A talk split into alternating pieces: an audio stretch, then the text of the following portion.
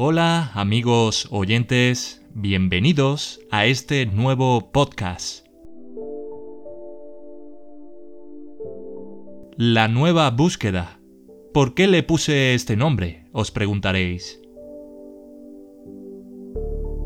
Porque aquí buscaremos las noticias más extrañas que no te cuentan en cualquier medio tradicional. Noticias divertidas, otras no tanto, informaciones relevantes, con invitados nuevos. En definitiva, queremos que paséis un buen rato allá donde estéis. Vivimos en tiempos difíciles, una pandemia, y me gustaría que este espacio fuera dirigido a aquellas personas que quieren buscar la verdad. Permítanme decirles que estamos sumergidos en una guerra periodística por obtener el mejor titular posible.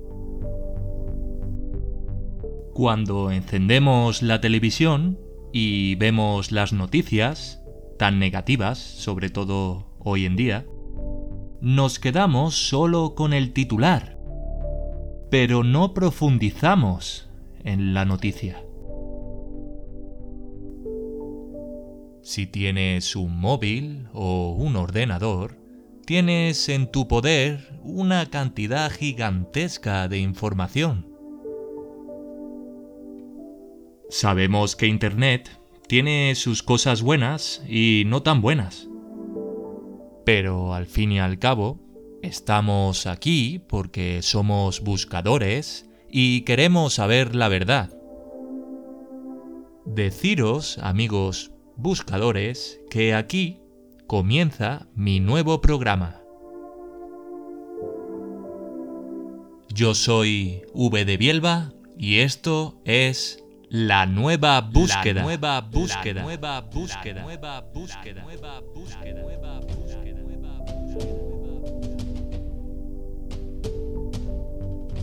Me gustaría empezar este nuevo programa contando algo que parece sacado de ciencia ficción o de una película de Hollywood. Y quiero, amigos buscadores, que por un momento viajemos en el tiempo hasta el año 1990, ese año en el que el filósofo británico Max Moore hizo la siguiente declaración. Los transhumanistas buscan la continuación y aceleración de la evolución de la vida inteligente más allá de su forma humana actual y sus limitaciones por medio de la ciencia y tecnología. El transhumanismo para quien no lo sepa, eh, se basa en la filosofía de la búsqueda en el avance del ser humano por mediación de tecnología. Y quería deciros, amigos oyentes, que a partir de ahí, en ese año, 1990, se generó una gran pregunta que dura hasta nuestros días. ¿Podría ser compatible en un futuro la tecnología integrada dentro del cuerpo del ser humano? Seres humanos que, bueno, mezclados con dispositivos tecnológicos, pueden llegar a ser más poderosos, más fuertes, más inteligentes o más rápidos. Estas declaraciones de este señor, Max Moore, eh, las encontré buscando en la red artículos de la página de El País o de la BBC y me llegué a plantear una pregunta. ¿Estaría a favor o en contra de esta evolución, entre comillas, de la especie humana? Francés Torralba catedrático de ética de la Universidad Ramón Llull, también reflexionaba con este tema que podría llegar a crear grandes conflictos en la sociedad. Yo, personalmente, y bajo mi punto de vista, pienso que, bueno, si ya el ser humano, como especie, sin tener tecnología incorporada, tiende a enfrentarse con otros de su misma especie, imaginaros seres humanos mucho más inteligentes, más fuertes o con mayor capacidad física. Tengo que decir, amigos buscadores, que hasta ahora esto es una reflexión filosófica o una ideología como tantas otras que hay por ahí. Pero que no deja de ser interesante la posibilidad de que se pueda utilizar con fines adecuados para mejorar la capacidad física de un paciente que tenga problemas o patologías graves y necesite de esa tecnología que le ayude a recuperarse. Pero también me resulta este tema un tanto peligroso porque puede caer en manos de alguien que no tenga un buen fin. Y como ya sabemos, amigos buscadores, el dinero mueve masas. Y como antes hemos hablado de inteligencia, me gustaría compartir algo muy divertido que encontré también eh, relacionado con este tema. Y bueno, eh, hablamos, amigos oyentes y buscadores, de que ahora, hoy en día, ya aparecen fanáticos que se implantan en dispositivos tecnológicos en el cuerpo, como en el caso de Left, una hacker británica que se implantó 50 chips y varios imanes para que su cuerpo fuera mejor. En el caso de los imanes, el motivo era que quería adquirir sentidos extra. Fanáticos por el transhumanismo, amigos buscadores. ¿Será esto una antesala de la nueva ideología que puede llegar en un futuro? con la robótica, con la inteligencia artificial? Bueno, decidme vosotros qué pensáis. ¿Estaríais de acuerdo en obtener dispositivos tecnológicos como en el caso de esta chica Left, hacker británica? Pues os gustaría eh, introduciros en el cuerpo dispositivos tecnológicos para así mejorar tu cuerpo y evolucionar como ser humano? Bueno, es un tema curioso y me gustaría que dejarais en los comentarios todo eso que pensáis al respecto de esta nueva ideología que, como veis, ya está generando adeptos y fanáticos. Estás escuchando la nueva búsqueda, nueva búsqueda, nueva búsqueda, nueva búsqueda, nueva búsqueda, nueva búsqueda, nueva búsqueda, Y después de esta reflexión, ya estamos en la mitad de este programa. Tengo que agradeceros que hayáis llegado hasta aquí conmigo. Y ahora quiero hablaros de ese mundo que tenemos arriba de nosotros, un lugar tan desconocido hasta para expertos astrónomos y científicos.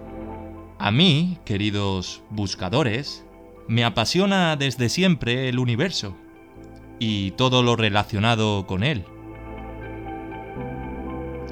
Siempre he visto y disfrutado de esas películas de astronautas que hacían viajes extraordinarios a planetas desconocidos, porque la vida en la Tierra ya era insostenible.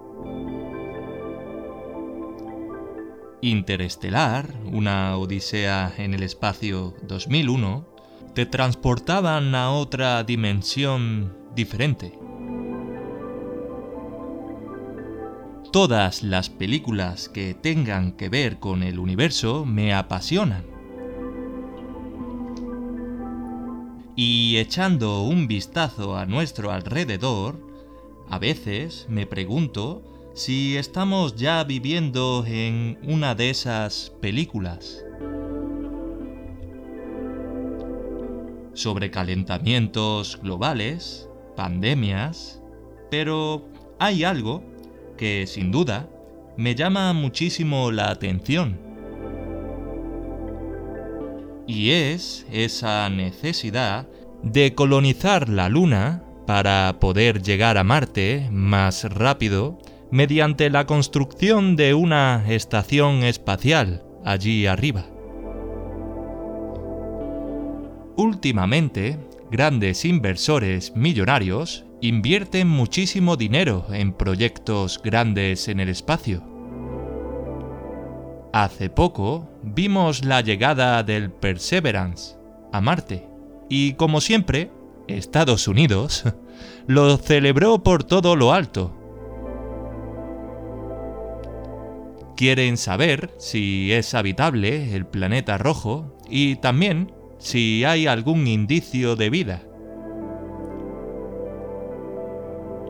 Pero, amigos oyentes, no solo a Estados Unidos le interesa Marte.